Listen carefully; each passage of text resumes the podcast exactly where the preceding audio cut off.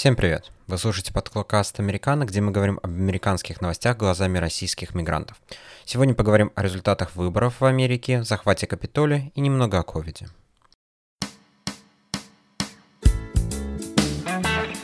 He hit my hands. Nobody has ever hit my hands. I've never heard of this one. Look at those hands. Are they small hands? And he referred to my hands. If they're small, something else must be small. I guarantee you there's no problem. I guarantee. Макс, привет. Привет, привет после долгого перерыва. Перерыв был долгий, 6 месяцев. Столько много произошло. Попробуем покрыть это минут за 15, может быть, полчаса. Галопом по Европам, вполне Галопом себе. по Европам. Какие у тебя послевкусия остались а, от выборов в США в ноябре? Ну, практически те же, про которые я слышал в прошлом о том, что раз в 4 года народ США имеет право свергнуть свою власть, и на улице нет ни одного танка. Ну вот насчет ни одного танка и как бы мирного свержения власти оно почти получилось, но все же, что называется, демократия в действии. К захвату мы еще перейдем.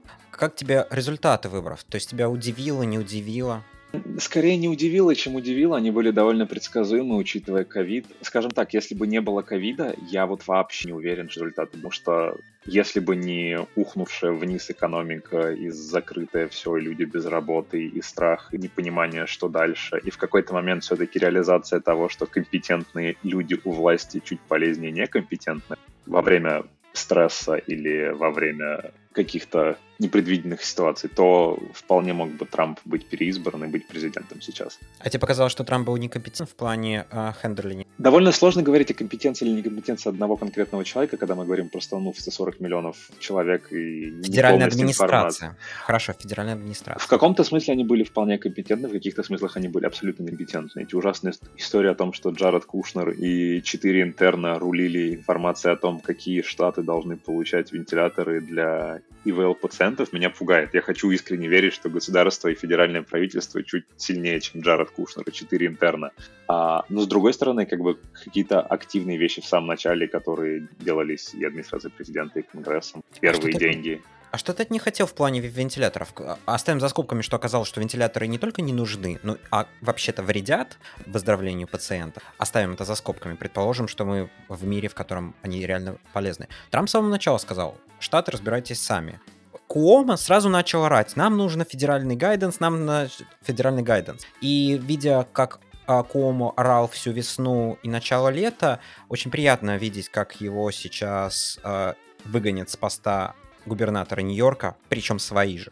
Но что ты ожидал от федеральной власти сделать, кроме руководства разработкой вакцины? Ну, надо дать должное, что как бы США исторически так сложилось, живут в основном... Это 50 Соединенных Штатов Америки, да, они единое государство чаще, чем нет. Но все же иногда США это не 50 штатов, а одна страна. То есть как бы там, когда была Вторая мировая, никто не сказал типа каждому штату, типа вы разбирайтесь сами, Гавайи вам не повезло, что вы ближе всего к Японии. Нет. А, Поэтому...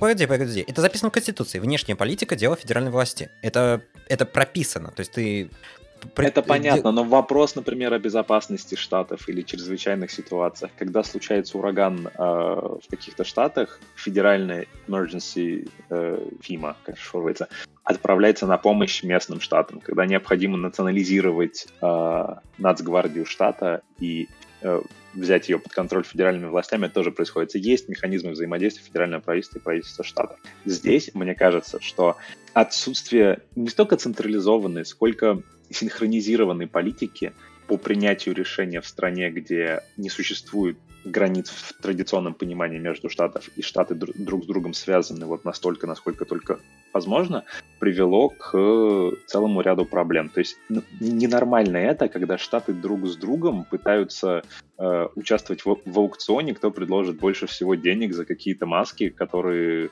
могут быть доставлены, а могут не быть доставлены. Ну, то есть, как бы это это чрезвычайная ситуация. В чрезвычайную ситуацию традиционные правила обычно не применяют или применяют их с какими-то поправками или оговорками. Так и здесь. Э, федеральное правительство, опять-таки, в каких-то смыслах оно сделало и выполнило свою роль. Там военные, да, делали то, что надо. Федеральное правительство сделало, на самом деле, главную вещь, которую могло сделать. Федеральное правительство закинуло кучу бабок по разным направлениям. От того, что штатам были нужны деньги, до того, что в вакцину нужно было вложить деньги, до того, что они на федеральном уровне проявили и продемонстрировали готовность готовность поддерживать экономику потому что были вопросы, что какие-то штаты могут не выдержать, какие-то города могут не выдержать, и как обычно в таких ситуациях рынок, например, он смотрит, будет ли какая-то помощь от федерального правительства, потому что, ну, как бы, федеральное правительство не потонет. Ну, если мы говорим про финансирование штатов, то это уже делала администрация Байдена. Э, администрация Трампа очень не хотела это делать, и если бы осталась администрация Трампа, вряд ли бы у нас было финансирование штатов в том объеме, в который у нас сейчас есть. Нет, ну к тому, а... что там, там какие-то базовые э, финансовые вопросы и помощь штатам были э, в первом stimulus package, который был еще в марте этого года.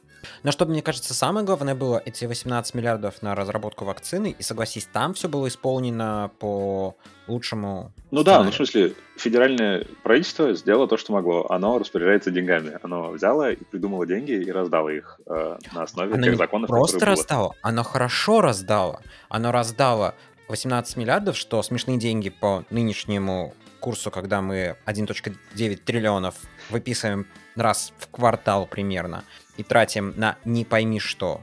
Они 18 миллиардов очень таргетированно раздали, финансируя вакцины на разных платформах и по несколько кандидатов вакцин на разных платформах, финансируя как очень крупные компании, так и очень маленькие компании. И success story были как в больших компаниях, так и в маленьких компаниях. Это правда, но нужно здесь отметить один важный момент. Pfizer не взял ни копейки денег федерального правительства США. Да, имеет Вообще, право. то есть как бы они, они и на самом деле, опять-таки, довольно важно уточнить, что не только Pfizer является как компания автором своей вакцины, она должна иметь двойное название, да, это Pfizer-BioNTech, потому что реально технология МРНК вакцины и всего вот этого, она от компании BioNTech, которая находится в Германии. Но они это делали в содружестве с Pfizer, и Pfizer как бы пришел и сказал, говорит, мы умеем, мы логистически умеем, мы а, регуляторно умеем, мы, мы умеем, мы готовы помочь. Регуляторно, и вспоминая Германию и Европу, сразу а, знаешь, в Америке принято говорить, смотрите, как классно все управляют, всем управляют в Европе, какой у нас плохой Трамп.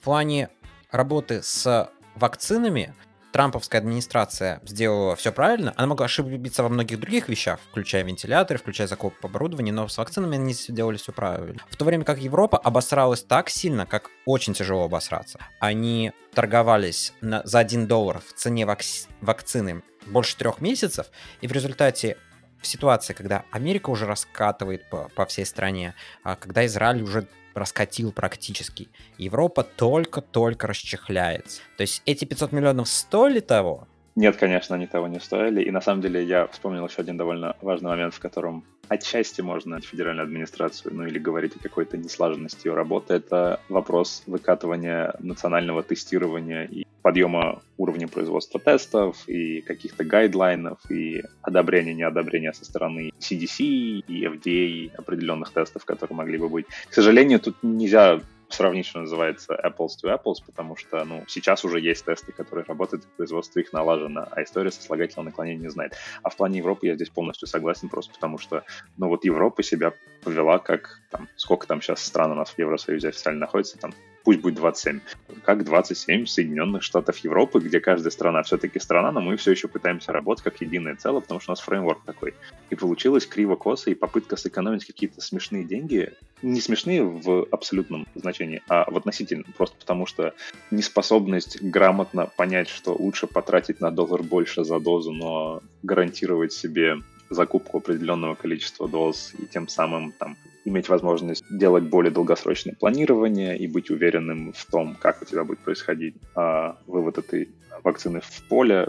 Все это, конечно, было довольно глупо с их стороны. США, как это, криво-косо начали, но потом, залив это дело деньгами и желанием выйти из этого, потому что никто, ко мне кажется, как Америка, не понимает, насколько криво и плохо быть в схлопнутой экономике и ограничениях, которые наводит ковид. В Европе как бы ведутся разговоры туда-сюда.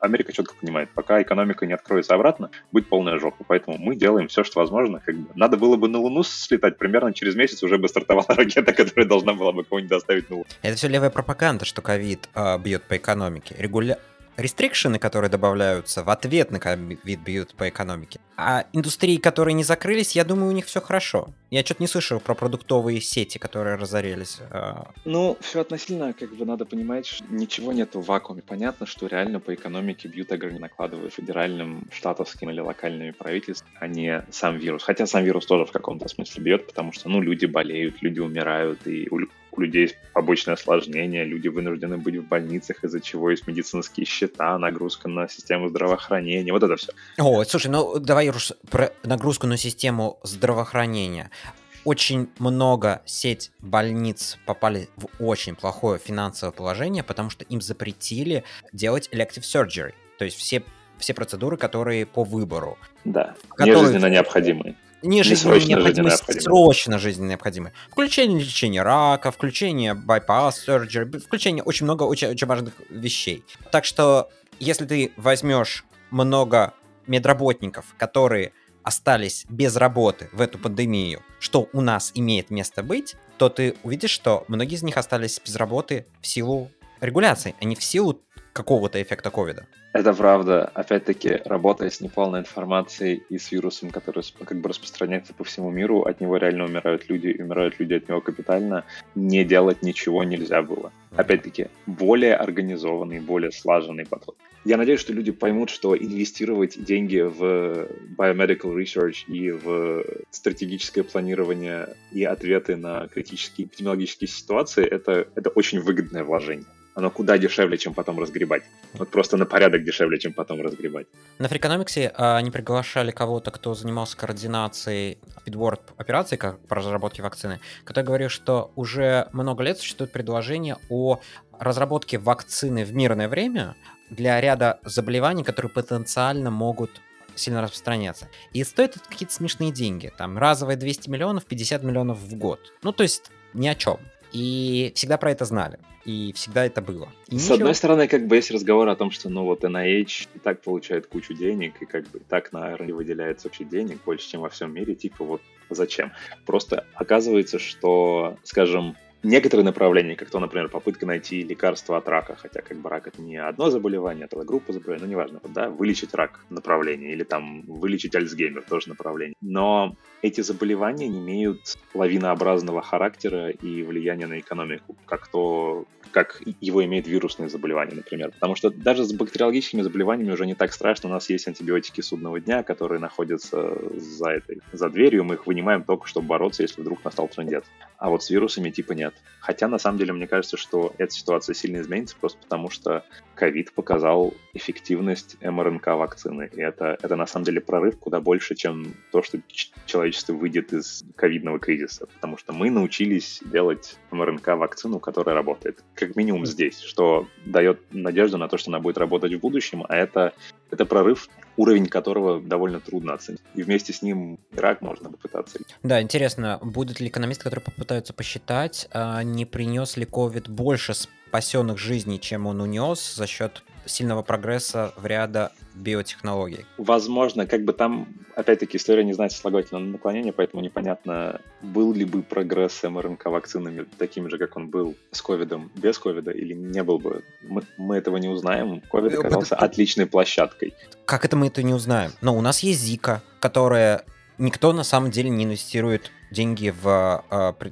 в эту вакцину, хотя она должна быть довольно важно. У нас никто не инвестировал в AIDS вак- вакцину деньги. Ну, в AIDS инвестируют, но там посложнее, чем, чем с ковидом чуть-чуть. Но, ну да, есть проблема так называемых забытых заболеваний. Это заболевания, которые случаются не там, где находятся деньги, и там, где находятся деньги, о них не думают. Ну, как бы все, что находится не рядом, более-менее не моя проблема. Ковид вдруг оказался рядом.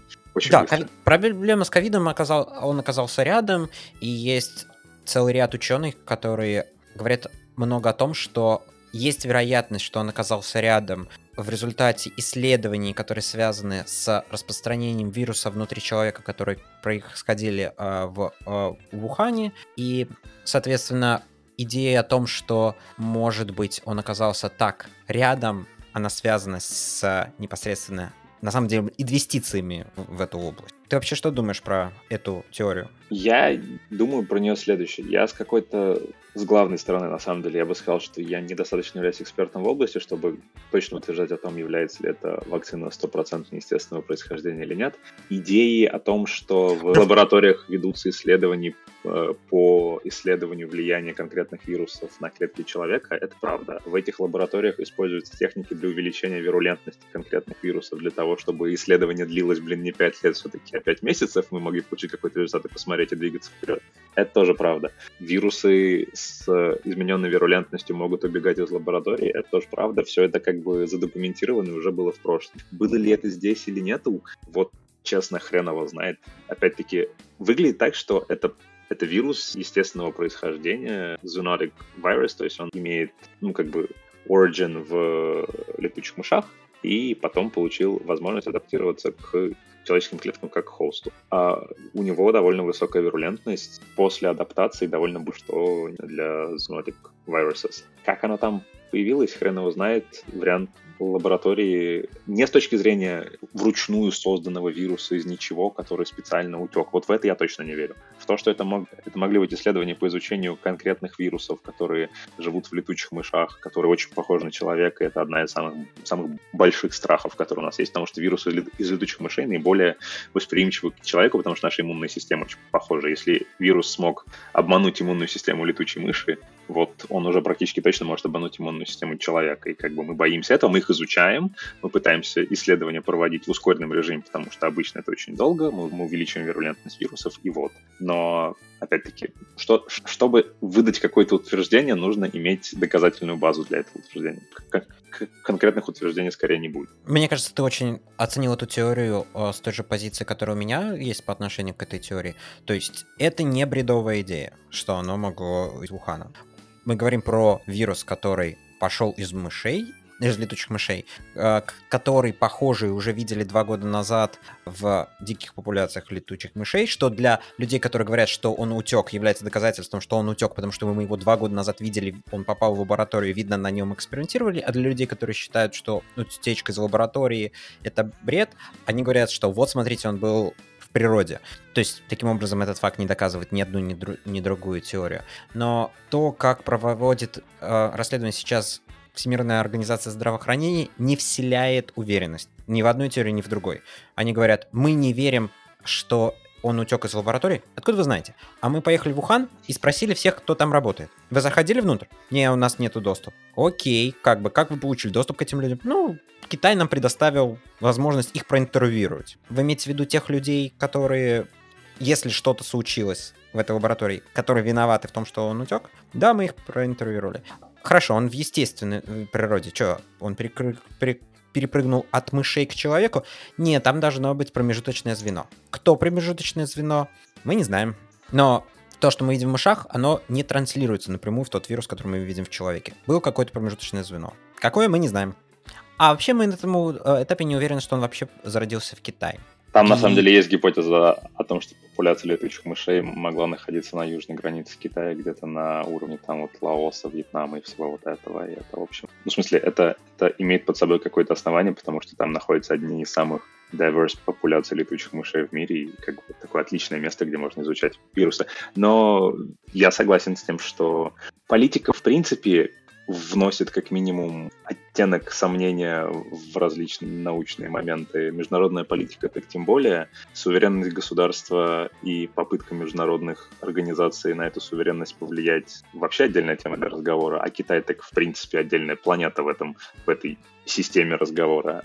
Сильная связь Китая как государства с бизнесами, в том числе биотех бизнес и исследовательскими институтами внутри Китая, также вносит свой оттенок проблемы с интеллектуальной собственностью и нарушениями различных патентов в прошлом со стороны различных китайских компаний, то, как это расследовали международные организации. Все это вместе не дает возможность посмотреть на результаты работы Международной организации здравоохранения и сказать, что типа точно. С другой стороны, отсутствие доказательства не является доказательством отсутствия. Согласен. Я про то, что обе теории являются валидными. Утечка из лабораторий и то, что он перекинулся из какого-то природного environment. Меня просто смущает, что большое количество мейнстримных медиа в Америке называют теорию утечки из лаборатории маргинальной. Я не считаю ее маргинальной. Я не говорю, что оно так произошло, но это безосновательность, куча косвенных факторов, которые указывают на то, что это очень возможно могло мест, иметь место. Мейнстримовые медиа в США, в принципе, делают заявления направо и налево, которые довольно часто, к сожалению, базируются ни на чем, кроме современного 7-минутного хайпа и желания быть с нужной стороны морального забора, который вчера построили и завтра снесут. Я бы даже сказал, что с э, медиа, которые не отмечены такой сиюминутностью, например, Wall Street Journal, крайне осторожны вокруг этой темы. Не Wall Street Journal является крупной медиа, которая более-менее своей аудиторией считает бизнес и финансовые круги в США и во всем мире. Эм, говорить какие-то жестокие вещи в отношении второй по размеру экономики мира было бы чревато и довольно mm. сильно. Вспомнить хотя бы историю с NBA и протестами в Гонконге, как некоторые спортсмены пытались протестовать и выражать свою точку зрения. Потом пришла угроза со стороны Китая о том, что они запретят трансляцию NBA в Китае. В общем, NBA довольно быстро рассказал своим спортсменам о том, что личное мнение у них может быть, безусловно, но в личное время. Ну, у ряда организаций, если ты в них работаешь, у тебя не может быть личного мнения, отличного от официальной позиции. Это если ты актер, ну и любой, кто связан с производством фильмов. Условно говоря, если твое личное мнение, то, что Вуди Аллен хороший парень, то вряд ли ты найдешь в LA работу. Если ты работник IT и в Silicon Valley находишься, то либо у тебя позиция очень левая, либо тебе в Palantir а, или в Coinbase. Ну или набор других компаний, набор которых крайне ограничен. И да, NBA, наверное, одна из них, но... Ну, понятно, что с Китаем это на самом деле очень грустная тема, потому что, конечно, давление Китая в Америке чувствуется по всем фронтам. По медиа, по бизнесу, по всему. Ну, в смысле, это довольно естественно, как бы такие взаимоотношения выстраивались с Китаем абсолютно осознанно. Это мы откусим долю рынка, а потом будем давить весом на этом самом рынке. Это такая же стратегия, которой придерживаются многие компании, которые burnят кэш, а потом начинают как бы своим весом разбрасываться направо и налево. Только Китай это делает на международной арене, у них горизонт событий и планирование вперед лет 50, а не два квартала. Ну, слушай, будем честны по отношению к Silicon Valley тоже, а, где она слабая, где она сильна. А Silicon Valley не про два квартала. Они как раз, если они склонны к неправильному горизонту планирования, то оно скорее слишком долго, чем короткое. Давайте мы сожжем кэш в следующие 10 лет, но зато потом мы будем самыми большими и самыми крутыми. Ну, в каком-то смысле, да, я скорее думал про финансовые компании, когда говорил про Q1 и там двухквартальное планирование вперед, потому что рынок реагирует, по крайней мере, в традиционном понимании рынка довольно остро на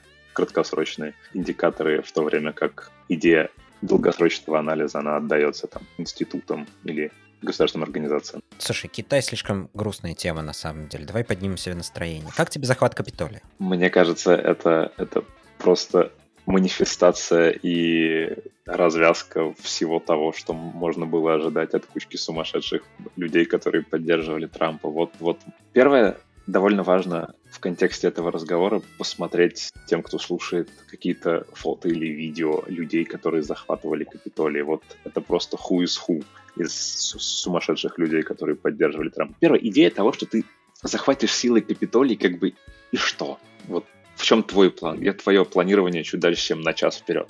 Это раз. А, два, меня смущает, что уже бывший президент США он любил заигрывать с странными или странными идеями. И это неправильно с точки зрения лидера общества. Это может быть нормально для обычного человека, CEO компании даже. Но если ты на себя взял ответственность быть лидером общества, как бы понятие лидера не обозначалось, ты несешь некоторую ответственность за то, что ты говоришь и как ты говоришь, и какие это может иметь последствия. И его слова, включая 6 января, когда он сказал, что мы должны пойти туда, и я, кстати, пойду с вами. Вот, вот ровно в момент туда с вами я сразу понял, что его там не... Не-не-не, здесь я попрошу директ цитату, потому что он говорил «we should fight for honest results of elections». Он не говорил ни одну фразу, которая призывала бы к насилию. Я Нет, на самом деле... Он не говорил, а я не сказал, что он говорил какие-то фразы к насилию. Я сказал, что мы пойдем туда, и я буду с вами. Эти слова он говорил. Я не и говорю, что, что его слова потом транслировались, и мы пойдем туда, а потом поднимемся по ступенькам, дадим по шапке полицейскому, захватим. Говорю, нет, этого не... Еще раз, не обязательно говорить полное предложение, чтобы тебя поняли. Плохие, плохие в плане моральном ораторы прошлого отлично это знали. Не обязательно раскладывать все по полочкам, чтобы толпа пошла делать то, что тебе надо. Иногда это делали, но все же не обязательно. Я не говорю, что Трамп несет за это какую ответственность. Он несет за это определенную ответственность, но не 6 января, когда он лично кому-то что-то сказал. Его ответственность скорее в том, что он три года педалировал сумасшедшие идеи, и потом последние полгода, пару месяцев до выборов, и потом три месяца после выборов педалировал идеи, которые даже республиканцы не поддерживали в плане того, что выборы украли и все вот это. А, а потом куча разодетых людей, которые либо в Call of Duty переиграли, либо имеют дома запас консервов на ближайшие пять лет, они решили, что они сейчас это в духе второй поправки, как отцы революции смогут захватить Капитолий. И что потом для меня все еще загадка, эти люди не смогли раскрыть своих секретов даже под давлением правоохранительных органов. А также создалось на самом деле ощущение, что как минимум не было отдано приказа, ну, типа там обеспечить безопасность Капитолия. Потому что эти видео о том, как эти люди прорываются в кавычках в Капитолии, это, это не прорыв в Капитолии. Это, это, это два ограждения сдвинули, одного охранника оттолкнули, вот мы в Капитолии. Понятно, что Капитолий и полиция Капитолия, в принципе, привычны к тому, что там часто происходят протесты, и, в принципе, мы не хотим ставить там танк перед входом в Капитолий, чтобы люди боялись. Но, с другой стороны, как мы выяснили, ФБР еще с 20 декабря был в курсе, что как бы люди организуются в группе с целью силой зайти в Капитолий 6 января, и по этому поводу не сделали ровным счетом ничего. Ну, была э, непрофессионализм на многих уровнях э, в плане реакции на этот захват. С другой стороны, ЦРУ тоже знала про э, планах сам, захвата самолетов и врезание их в башни близнецов, и как выяснилось в ходе рассмотрений в Кадгрессе, они были просто не квалифицированы правильно коммуницировать с FBI и выбрать стратегию, которая бы привела к эм, избежанию этого инцидента. Так что это не беспрецедентно, когда Нет, это не беспрецедентно. а просто не квалифицированы. Это не беспрецедентно, это правда. Я согласен, что как бы искать злой умысел там, где это можно объяснить компетентностью людей, довольно глупо. С другой стороны, как бы вот 6 января есть некоторые, ну не посылки, а индикаторы того, что в какие-то моменты было, опять-таки, возможно, это не квалифицированность, но когда был захват Капитолия. А надо понимать, что Капитолий находится в дистрикте Колумбии, у которого довольно странная юридическая квинтэссенция, и там кто может обеспечивать правопорядок и применять силу там, и кто имеет право заходить в федеральное здание, которое находится в округе Колумбия. Там. Вот это вот все, это довольно тонкие материи, которые имеют под собой э, юридические основания. И, например, э, губернаторы Мэриленда и Вирджинии сказали, что у них как бы готовы отряды э, национальной гвардии, которые могут быть отправлены для помощи и обеспечения порядка в Вашингтоне. А, но для этого необходимо, чтобы, чтобы они отправились в Дистрикт Колумбия, необходимо, чтобы федеральный глава Национальной гвардии, это такая специальная позиция в департаменте, принял на себя командование Нацгвардии и ввел их на федеральную территорию. А этого типа довольно долго не происходило, а потом все-таки произошло. И как бы... Что такое долго? Что такое долго? Э, Все развивалось... Часы. Часы. Часы. Часы это не очень долго. Слушай, с, как, с одной стороны, да, с другой стороны... то, что никогда не было сделано до этого. Мы говорим это, не про стандартную С одной стороны, это правда, с другой стороны, ну, как бы мы говорим о Конгрессе США. Там, типа, находится 535 самых важных леммингов в этой стране в юридическом плане. Там еще, кстати, вице-президент был, и надо дать должное. Как бы можно долго говорить про неквалифицированность там, полиции Капитолия или еще кого-то. Secret Service отработал божественно. Майк Пенс, как Битлджус, исчез в дыме с из Капитолия, никто его потом не видел. Надо должное, что, кстати, люди, которые пытались захватить Капитолий, заодно хотели повесить Майка Пенса.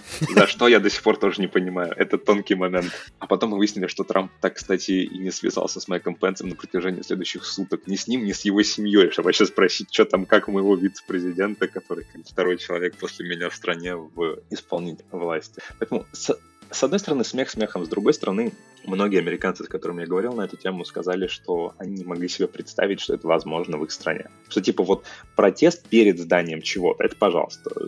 И оружие там может быть, там не обязательно стрелять из него, но вот это вот все. Это первая поправка, ты можешь волеизъявляться. Нарушить закон с точки зрения противостояния с полицией с попыткой захватить федеральное здание, в котором... Причем Давайте будем честны, да? Самое главное федеральное здание в США. Даже если Белый дом захватили, было бы не так страшно, потому что Белый дом — это типа место работы одного важного человека. Конгресс — это место работы вот представителей людей. А в республиканской демократии нет ничего важнее, чем представители людей на федеральном уровне. И то, что это могло произойти в их стране, что как бы кто-то считает это нормальной дорогой для реализации своих идей, своего видения страны. Ну, вот подожди. Это их поражало. А, подожди, ты пытаешься а, представить этих захватчиков как хоть сколько-то адекватных людей? Нет, Мне кажется... в коем случае я сказал, что я до сих пор не понимаю, как бы с какой планеты им пришел сигнал о том, что у них что-то получится и как это потом будет выглядеть. Так это же прелесть этой ситуации, это комедийность этой ситуации, поэтому эта ситуация веселая, не грустная, как с Китаем, потому что с Китаем у нас есть реальная проблема, которую мы не знаем, как решать. Здесь куча сумасшедших захватили здание, которое мы никогда не думали, что они смогут захватить, потому что это здание должно сильно охраняться а потом мы никак не могли из них выгнать, потому что мы же между собой не могли договориться. Если мы будем снимать э, по этому фильм, жанр будет комедия. Жанр не комедия. Ну такая черная комедия фарс, да, я согласен. А, Деса Сталин, помнишь? Меня, а, да, фильм? меня радует тот факт, что как бы никто не боится, что это лишь было типа репетиция перед большим шоу. Нет никакого большого шоу. Эти люди были и будут безработными актерами, которые захотели участвовать в мюзикле под названием «Великая революция 2021 года». Не получилось.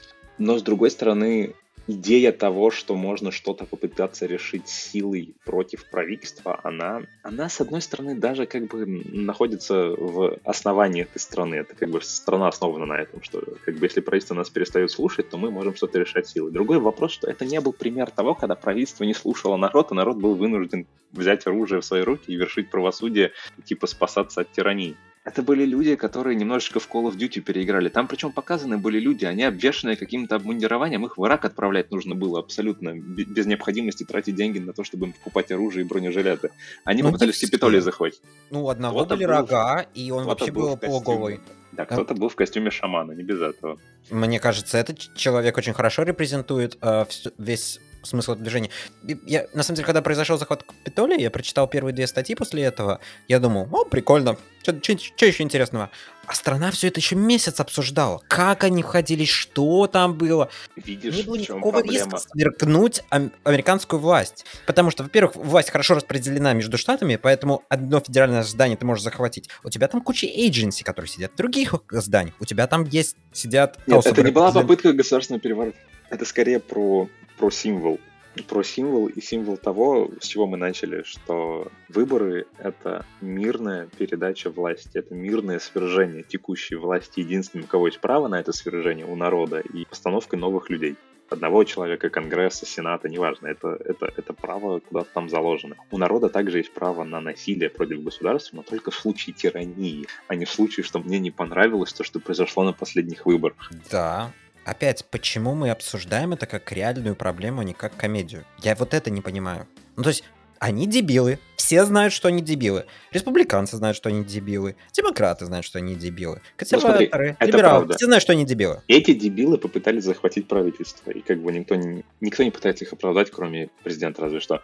С другой стороны, больше половины республиканцев считают, что то, на чем базировали свое, свои действия эти самые дебилы, а именно, что выборы были украдены, были нелегитимными и прочее, больше половины республиканцев в это верят, что выборы были нелегитимны. Ты имеешь а вот это уже проблема. Выборных должностей или э, республиканцев Нет, по стране? больше половины республиканских, ну, тех, кто голосовал в выборах республиканцы, которые голосовали в выборах по стране.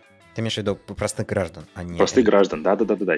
Вот больше, ну типа там сколько там, 70 с чуть-чуть миллионов было за Трампа. Вот больше половины этих людей считают, что выборы были украдены. Вот это проблема. Значит, нам надо повышать прозрачность выборов, чтобы было очевидно не украдены. И я согласен, они не были украдены. То есть у меня нет никакого свидетельства, говорящего о том, что они были украдены. Ни у Тебе кого не... нет, Егор, кроме шамана, но он не колется. Просто меня немножко забавит еще зеркальность этой ситуации относительно Black Lives Matter движения э, летом. Там тоже был за захват, хорошо, не федеральных зданий, а были захват Здание полиции там было захвачено. В Вашингтоне, да. И, по-моему, там не только залетели. В Сиэтле было, была захвачена, ну как захвачена зона? Ну да, захвачена, там было несколько кварталов, там был микрорайон, по сути, не под контролем государства. Да, поскольку там были вооруженные люди, которые поставили границы и пытались сделать лето любви, а потом выяснили, что бы прокормиться из фруктов, которые мы вырастим в Центральном парке, не получится. И к вопросу о цифрах. А, в результате захвата Капитолия а, погибли два человека. В результате захвата этих кварталов э, в центре, э, в центре Сиэтла погибло 3 или 4 которые были застрелены. То есть там не то, что они перекололись, они прям были застрелены. И если тебе так дорога федеральная property versus state property, то когда Трамп ввел э, National Guard в Портленд, он вел под эгидой того, что есть нападение на федеральные памятники, которые в федеральном владении. У меня ну все... да, но это, это опять-таки это довольно... Еще раз, как бы идея о том, что ты пытаешься оправдать свои действия путем введения людей, которые имеют индульгенцию на насилие из-за захвата памятника — это отдельная тема. Я, я не считаю, что в мире есть хоть один памятник, который заслуживает того, чтобы против кого-то применялась э, сила с летальным исходом. Но это другой вопрос. Довольно... Нет, но все-таки отличать здание парламента Соединенных Штатов Америки от микрорайона в Сиэтле довольно важно, потому что одно представляет из себя как бы основу государственности, другое нет. Не там, не там. Я, я не пытаюсь оправдать тех, кто захватил Капитолий, потому что они полные дебилы. Меня развлекает эта ситуация, потому что они полные дебилы. Потому что если бы у них реально был шанс захватить власть в Америке, повредить преемственность власти, это была бы грустная ситуация, я бы обсуждал в очень серьезном томе, как мы это можем избежать. Не было у них никаких шансов это сделать.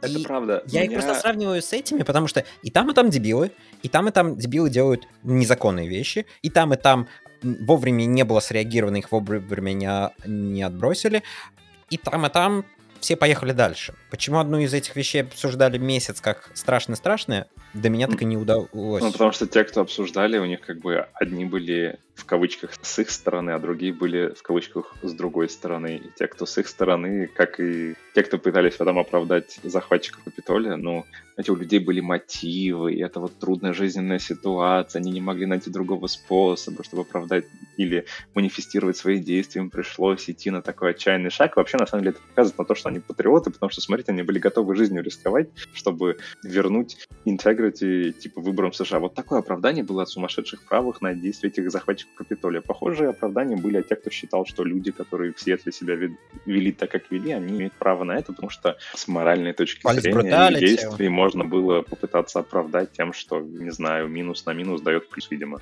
у этих людей в голове. А, а так, ну, в смысле, это из разряда они не правы, и мы не правы в конкретных действиях, но наше дело-то правое, соответственно, можно попытаться оправдать наши локальные неправильные действия правотой общего дела. Они не правы и локальные, и в принципе. А, поэтому, хотя на самом деле вопрос локальности в США, он такой, ты правильно сказал, что в США власть довольно сильна между штатами, и ковид это капитально показал. Вот фиаско в Нью-Йорке, про которое мы только сейчас полностью узнаем о том, как непрофессиональные решения абсолютно кривого штатовского правительства с губернатором Куомо были приняты, которые привели к сотням, если не к тысячам абсолютно ненужных смертей в домах престарелых, до Флориды, которая не верила во вторую волну, а сейчас ведет себя, похоже, адекватнее других штатов, до тот до того факта, что Калифорния закрылась к чертям собачьим вообще, но при этом были какие-то странные поблажки, если ты был в бизнесах, которые губернаторы и его друзья посчитали необходимыми для штата.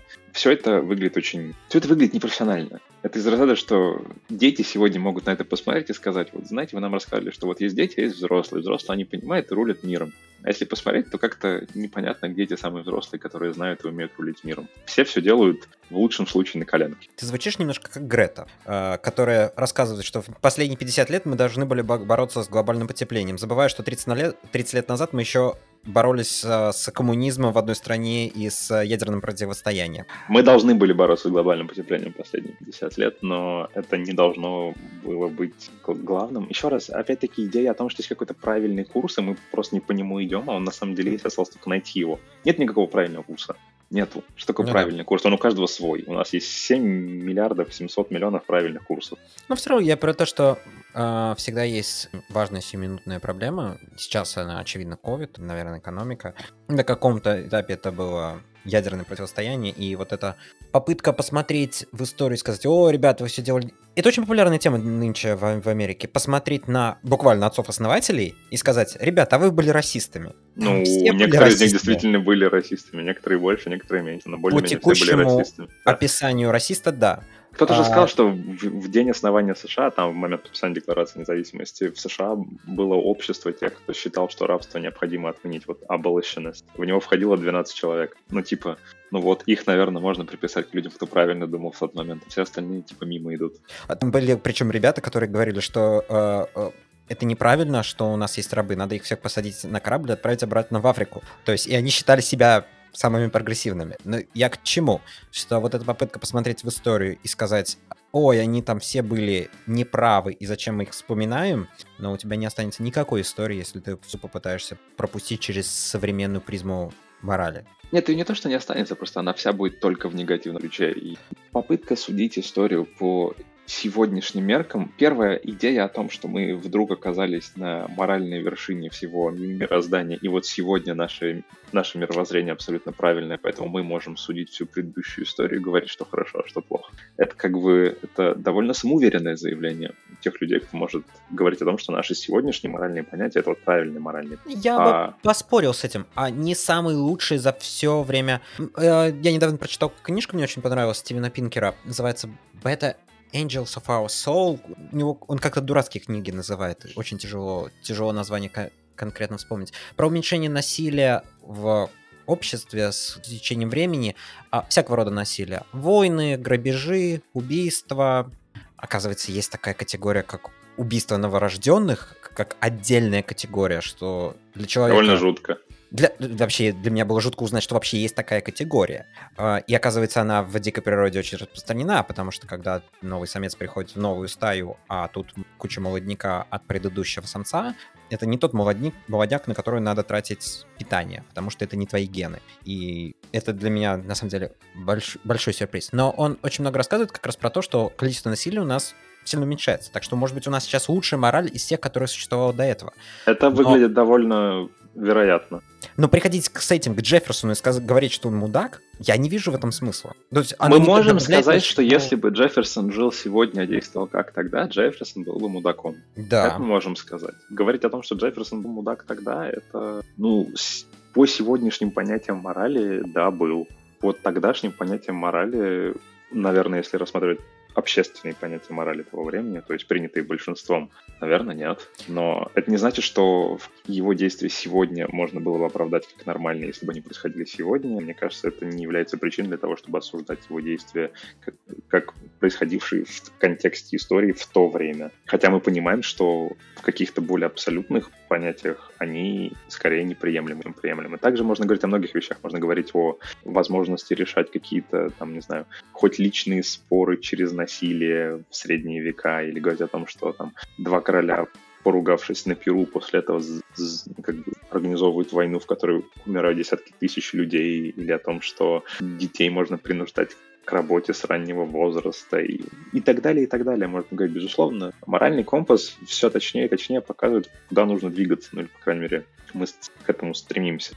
Мы можем для себя какие-то уроки из истории брать, но говорить о том, что нам повезло родиться и нам рассказали в детстве о ценности конкретных вещей, которые тогда не знали, еще не дошли до них, и говорить, что из-за этого мы лучше, чем другие, ну, такой способ самоутвердиться вперед, как бы. Да нет, может быть, даже ты правда лучше, все, чем предыдущие все поколения, потому что у тебя как бы лучше мор- моральные ценности. У тебя есть возможность иметь моральные ценности в обществе. Это не твоя личная заслуга. Да, не твоя личная заслуга, и, соответственно, это не ущерб.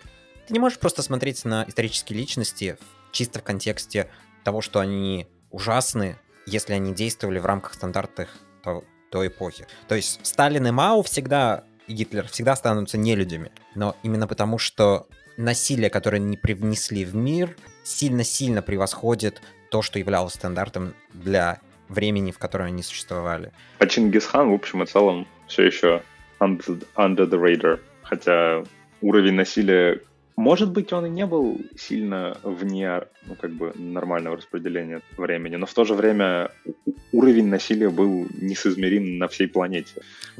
Там не сам э, Чингисхан, просто Чингисхан тоже упоминался. Там Тимур, по-моему, был из таких не очень миролюбивых. Так что, да, так, тогда тоже. Ну, просто, слушай, это было давно. Это было давно. Это, знаешь, американская любовь вспоминать раб, рабство в Америке. Да, ужасно. Давайте я сейчас приеду в Америку и буду вспоминать все, что с моей страны случилось за последние сто лет. Я думаю, у меня будет больше что рассказать про 20 век, чем чем... В каком-то смысле да, в каком-то смысле нет. Опять-таки здесь еще есть проблема в том, что мы пытаемся сравнивать эти вещи. Как будто на них наведен какой-то порядок, и мы можем сказать, что рабство — это точно хуже или точно лучше, чем ГУЛАГ, или точно хуже, или точно лучше, чем детский труд, или точно хуже, или точно лучше, чем отсутствие прав у, у людей. Вот это все, это, это, это разные варианты ужаса.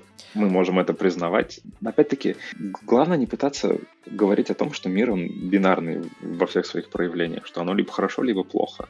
Основателей ну, в США могут быть хорошие стороны, могут быть плохие стороны. Какие-то стороны могут пересматриваться и говорить, что раньше мы это вообще не рассматривали, теперь мы это рассматриваем, говорим, что оно плохое. Или раньше мы считали, что это было нормально, а теперь мы говорим, что это ненормально. Это возможно. Также мы должны давать какую-то отсылку на то, в какой момент мы это решили и почему мы это решили.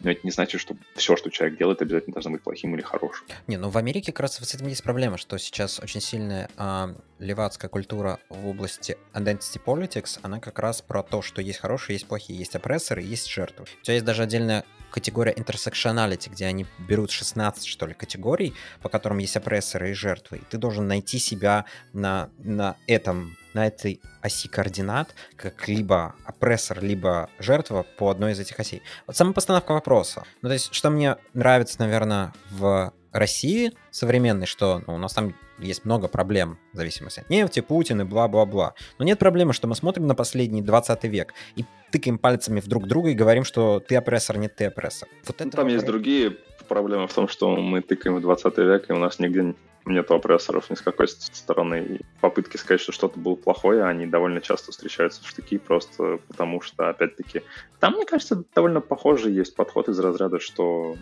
типа, не пытайтесь очернить что-то, потому что ваша попытка сказать, что что-то было не так, она приводит к попытке очернить всю систему. Опять-таки, что-то было хорошо, что-то было плохо. Больше или меньше нужно обсуждать, точки зрения разные, восприятия разные, линейки разные, по которым меряется. Но попытка упрощения взаимоотношений между людей, сказав, что вот мы наконец придумали систему, в которой точно все объяснено и дальше не надо париться. Вот у нас есть 16 категорий, если в них вы себя расставите, то теперь-то мы заживем. Они, люди пытаются, в принципе, это какая-то попытка сказать, что вот так вот жизнь устроена, вот смотрите, вот мы придумали, вот так вот жизнь устроена, это правильно, это справедливо, это честно. Если жить так, то все будет хорошо. Нет.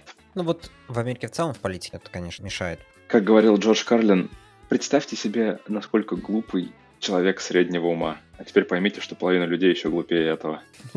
Ну и рецепты в Америке простые, особенно с заливать все деньгами. А когда выходят уже новые чеки на 1200? Да вроде как уже. Они подписали, но они, по-моему, На 1400, нет... Егор, на 1400. Я, я не успеваю за всеми тратами. Мы, кстати, поговорили про выборы, но что-то все про президентов, по президентов, а там же на самом деле и в House of Representatives творились интересные вещи, и... Да, нет, на самом деле выборы полностью, не полностью, но они перевернули и Сенат, и президентство, да, теперь как бы демократы контролируют все три уровня законотворчества. С одной стороны, да, с другой стороны, могло быть сильно хуже. Little known факт, что инвестменты, которые были в выборы со стороны демократов, сильно превышали республиканцы. И демократы собирались в Конгрессе не получить, как сейчас, majority только за счет вайс-президента, они собирались получить подавляющее majority. И на самом деле они получили гораздо меньше того, что ожидали. При этом президент республиканец проиграл выборы, что говорит о том, что ты не можешь вести себя как обезьяна, как вел себя Трамп, но последствия Black Lives Matter для демократических партий есть потому что народ не очень хочет видеть слишком много демократов. И тот факт, что... Я не уверен, что это связано только с Black Lives Matter, но это имело, наверное, какую-то... И пандемии тоже, потому что а, мы отзываем сейчас нашего губернатора Ньюсома. А, собрали 1.9 миллионов подписей за его отзыв. Кома сейчас пытаются снимать еще один демократический губернатор.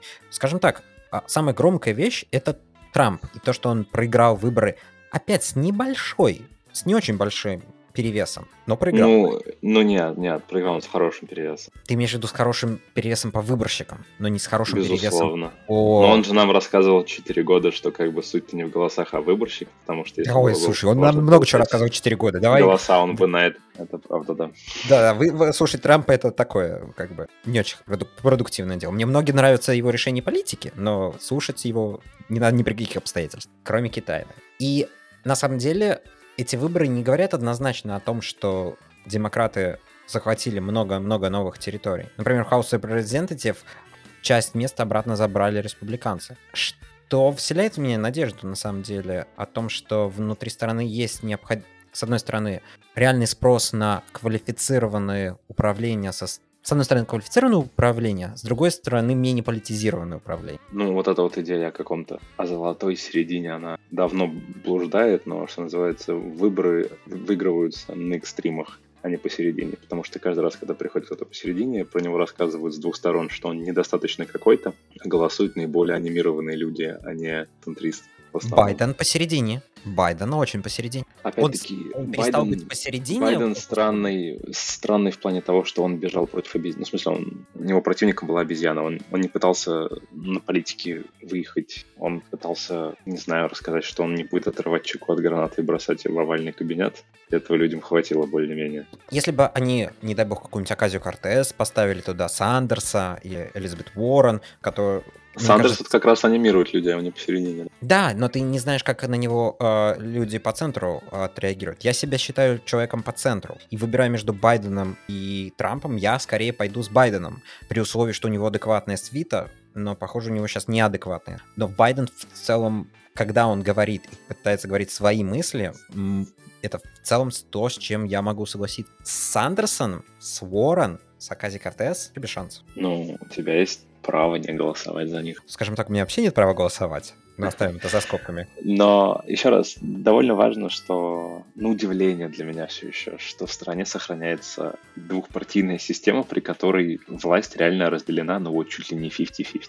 И что она держится там, держится там, держится. Можно говорить о том, что там есть всякие gerrymandering и прочее, и что это искусственно поддерживаем, и что это выгодно на самом деле обеим сторонам, и что вот мы там 75% держим как либо жестко красный, либо желтый, жестко синие места, а за остальные 25% будем бороться. А, но все равно это, это довольно интересно. Это, это как наличие конкурентов в бизнесе. Такая олигополия. Вас двое, но вы честные конкуренты. Вы пытаетесь понять, вот у кого есть преимущество на 50 там, плюс 1% на ближайшие 4 года. Ну, у тебя проблема с тем, что как только кто-то пытается э, выбрать какую-то политику, которая бы не шла внутри республиканской или демократической линии, он не может привлечь для достаточно сторонников из этих партий, потому что, скорее всего, он идет с какой-то более нейтральной позицией, которая не привлекает радикальные элементы, которые драйвят engagement. Безусловно, особенно это невыгодно, особенно это невыгодно самим партиям, поскольку эти люди будут оттаскивать на себя голоса, которые ближе к центру в этих партиях. Если одна партия будет сидеть сложа руки и говорить, что ну голосуйте за кого считаете нужно, вот у нас есть более радикальные в кавычках люди из нашей партии, есть этот вот центрист, который в чем-то мы с ним согласны, в чем-то не согласны, а другая партия будет топить руками и ногами и говорить, что не слушайте центрист, он пытается на самом деле это шпион той стороны, вообще не смейте, голосуйте за нас. Та партия, которая топит руками и ногами за себя, сохранит всех своих а та партия, которая может позволить центристу что-то говорить и не будет топить против него, потеряет часть своих голосов. В итоге выиграют те, кто топил за себя. И с точки зрения теории игр, как бы каждая партия вынуждена топить за себя, потому что если ты не будешь топить, то, а другие будут топить, то выиграют они, и ты оказываешься в проигрыше. Поэтому обе топят за себя, и центрист как бы тонет сразу.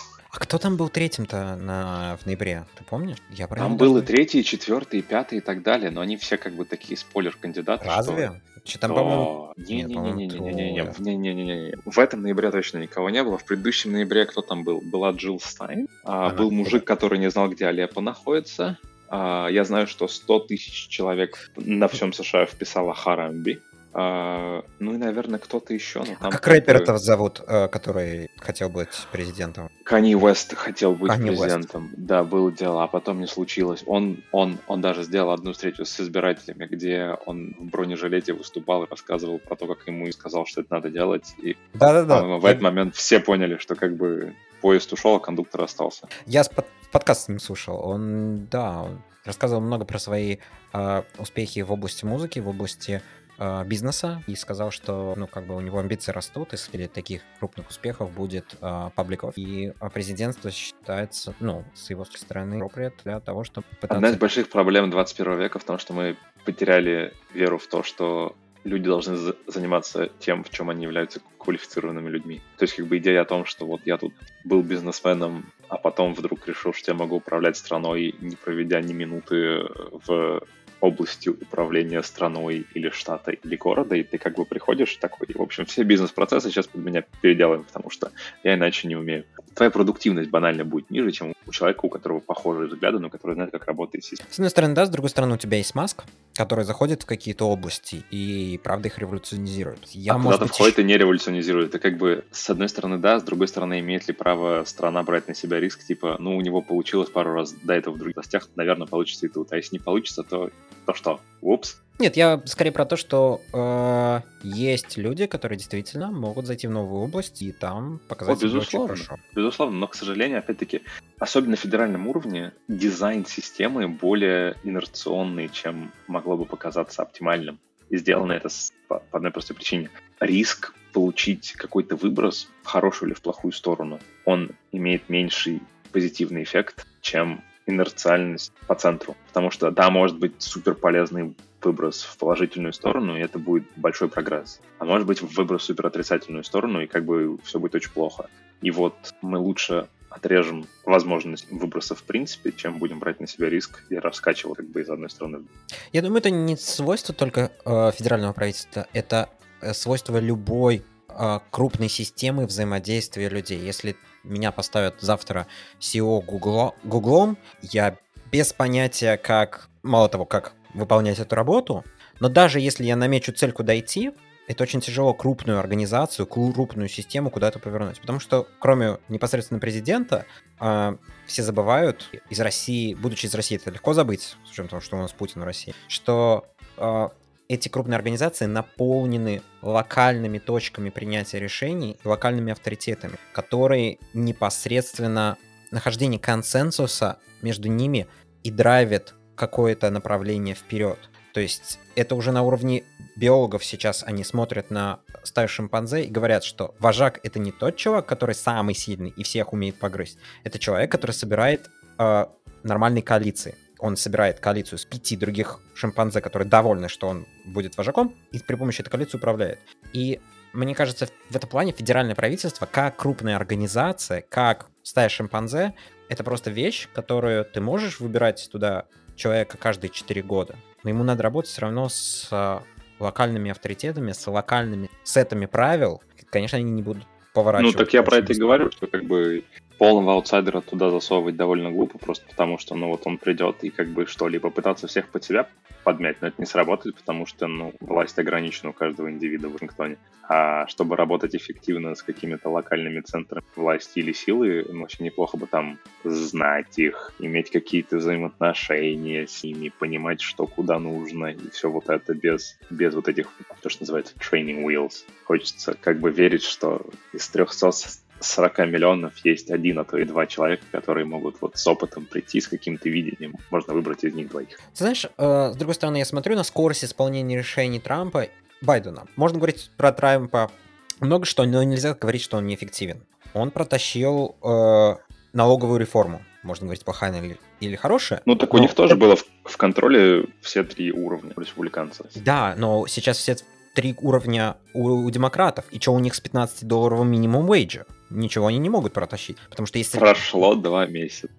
Прош... А сколько у Трампа прошло, прежде чем он... Четыре года. А, ну, в принципе, Прежде чем знаю. он налоговая реформа. Налоговая реформа — это первый год. Безусловно, но там же были как бы неуспехи. Мы все прекрасно помним, как республиканцы получили власть и сказали, вот сейчас мы Обама Кер-то как заменим. У нас даже план есть. У нас план уже 7 лет как есть. А тут получили власть, и оказалось, что плана-то нету. Ни ну, у кого. Слушай, это пропаганда была про Обамакер, никто не собирался его менять, будем честны тоже. Ну вот, нет, еще раз, ты не, не имеет морального права люди в федеральном правительстве рассказывать миллионам людей о том, что у них есть видение вперед, только выберите меня, потом вас выбрали, оказывается, что видения-то нет, потому что, что называется, fake it till you make it. Нет. Вся политика. Ну, хорошо. Плохо? Плохо. Плохо. Ну, смотри, Трамп пришел, обещал налоговую реформу. Налоговую реформу прошел. Приш... Обещал э, стену. Все знали, что стену он не построит. Он стену не построил. Я в том плане, что он был из бизнеса, он пришел в правительство. Ты утверждаешь, что он не мог сделать ничего. И я говорю, что он, может быть, был где-то неэффективен, но что-то протащить удалось. Хорошо оно было или плохо, это за скобками. Да, но ему это удалось протащить, мне кажется, просто потому что это было крайне выгодно тем, кто хотел И вот этим самым локальным очагам власти Вашингтона, которые в то время были в основном республиканцев, это было выгодно и полезно. То есть как бы идея налоговой реформы, она не Трампа. Она витала в Вашингтоне справа с момента образования права в Вашингтоне. Идея, что нужно срезать налоги, она более-менее вечная справа. Такая же, как и примерно, что их нужно повысить слева. Но обычно слева они говорят, что нужно увеличить социальные выплаты, повысить налоги. Просто повысить налоги — это то, что нужно сделать. Ну или как... Ну вот Байден сейчас внес предложение вроде как уже, да, о том, что повысить налоги людей, которые зарабатывают 400 тысяч долларов в год, что составляет, что там, 0 4% всех американцев. Я так ненавижу, когда слева говорят о том, что давайте повысим налоги на супербогатых. Они всегда подразумевают людей, которые зарабатывают э, миллиард долларов в год. Оплачу всегда больше я, а те ребята всегда не платят, потому что с тех они не знают, как собрать, а как с меня собрать, они знают. Вот. Я рад, что ты считаешь, что это несправедливо. Вот у Элизабет Уоррен есть идея wealth tax, который будет заодно сильно-сильно аффектить богатых людей куда больше, чем э, просто не зарабатываете. Поэтому ты можешь либо сам, либо поработать в штабе у Борон для того, чтобы ее налоговый план, который более честно обложит налогом богатых, все-таки прошел.